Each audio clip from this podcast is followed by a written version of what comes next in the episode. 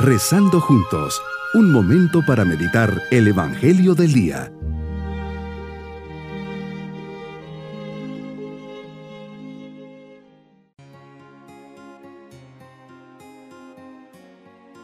Hoy martes de la segunda semana del tiempo de Cuaresma, nos unimos en oración siempre con la confianza puesta en el Señor. Por eso nos atrevemos a decirle, Padre lleno de bondad, me acerco a tu presencia como un hijo que necesita misericordia. Vengo sed de tu amor y por eso vengo a llenar mis ánforas en tu fuente. Sé, Padre mío, que solo tú puedes llenar mi corazón, y nadie más en este mundo me conoce tan bien y que nadie ni nada puede amarme como tú lo haces. Tu mirada es tan profunda y al mismo tiempo tan cargada de amor que solo puedo sentir una gran paz y un gran gozo. Solo quiero estar aquí mirándote y dejándome mirar, sin palabras, en silencio, de corazón a corazón. Una vez más me inclino a tus pies para escuchar tus palabras por eso vamos a reflexionar en el Evangelio de San Mateo, capítulo 23, versículos 1 al 12. Hoy Señor te diriges a la multitud para hablar de los escribas y fariseos. Dices de ellos que se han sentado en la cátedra de Moisés. En pocas palabras, aceptas su autoridad de conocer y enseñar la ley. Ellos se han preparado, han sido los escogidos para estudiar en las escuelas rabínicas ellos tienen la capacidad de interpretar las escrituras. Tanto es así que nos invitas a hacer lo que ellos digan. Pero ahora viene tu enseñanza. Una cosa es lo que dicen, pero otra es lo que hacen. Nos dices que no imiten su modo de actuar. Pues dicen una cosa, pero hacen otra. ¿Cuántas veces nos pasa lo mismo?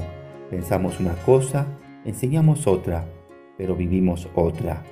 Jesús desapruebas totalmente la incoherencia, por eso enumeras varios puntos que no aceptas. Algunos de ellos imponen leyes pesadas a la gente, difíciles de llevar, pero ellos ni con el dedo las quieren mover. Así es, conocían muy bien las leyes, pero no las practicaban, y usaban su conocimiento para aliviar la carga de la gente. Hacían todo para ser vistos y elogiados, usaban túnicas especiales para la oración, les gustaba ocupar sitios importantes y ser saludados en la plaza pública. Querían ser llamados maestros. Dejas bien claro, Señor, que no llamen a nadie bajo estos tres títulos, maestro, padre y guía. Es curioso, Señor, pero hoy en la iglesia los sacerdotes los llamamos padre. A los que estudian mucho en la universidad y obtienen el título de doctor, los llamamos maestros. Muchas personas son atendidas espiritualmente en dirección espiritual y son llamados guías espirituales o directores espirituales. Señor Jesús, ¿qué querrá decir al proveer estos títulos? Sin duda que si son utilizados para idolatrar a una persona, supliendo la autoridad del Padre Celestial o la tuya, o que a través de estos títulos se afirme en una posición de autoridad y poder, en un derecho que le lleve a tener privilegios especiales, que alimente su vanidad, su egoísmo, y se aprovechen de estos nombres para cometer injusticias, y sean prepotentes y abusivos, los rechazarás y pedirás que no los llamen así. Señor, pero si el maestro, el padre o el guía son usados para servir a los demás, alimentar la fraternidad, buscar el bien común y vivir con coherencia, no son criticados por ti.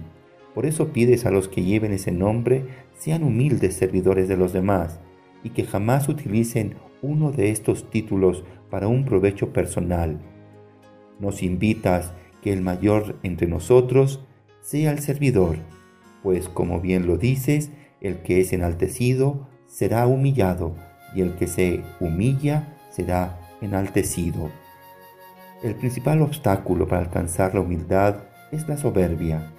Esta nos hace creernos superiores a los demás, cierra nuestro corazón a la práctica de la caridad y da lugar a la vanidad.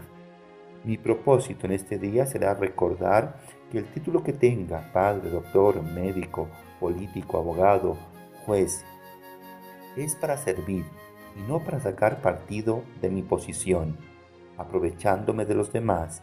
Seré coherente entre lo que digo y hago.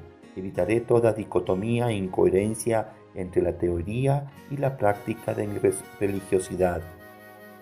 Si ejerzo un cargo público, saber qué es para los demás y tengo que prepararme y estudiar para ser un buen servidor. Mis queridos niños, Jesús es el Maestro, el guía y compañero de nuestra vida. Cada día sigan sus palabras e imiten todo lo que nos enseña. Muchas veces nos encontraremos con personas que dicen una cosa y hacen otra. No los imitemos. Ustedes siempre sean veraces en sus palabras y en sus acciones. Y nos vamos con la bendición del Señor.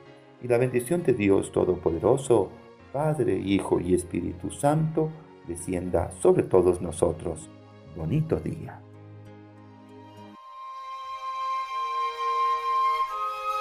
Hemos rezado junto con el Padre Denis Doren, Legionario de Cristo.